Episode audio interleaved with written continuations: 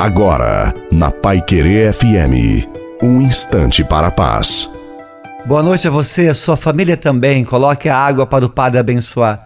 Hoje vou falar da cruz, ou seja, da morte, paixão de Jesus. Por ela, Jesus venceu o demônio.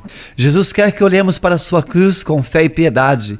Jesus venceu Satanás na árvore da cruz. Ela é sinal de vitória. Devemos fazer muitas vezes o sinal da cruz, ao levantar, ao deitar, ou quando somos tentados pelo demônio. É um gesto piedoso que nos defende do mal e afugenta o inimigo. Aceita a cruz na sua vida e tenha certeza que Jesus está com você, caminha contigo e as tribulações passarão. A bênção de Deus Todo-Poderoso, Pai, Filho e Espírito Santo, desça sobre você, sobre a sua família, sobre a água e permaneça para sempre. Uma santa e feliz noite a você e a sua família. Fique com Deus.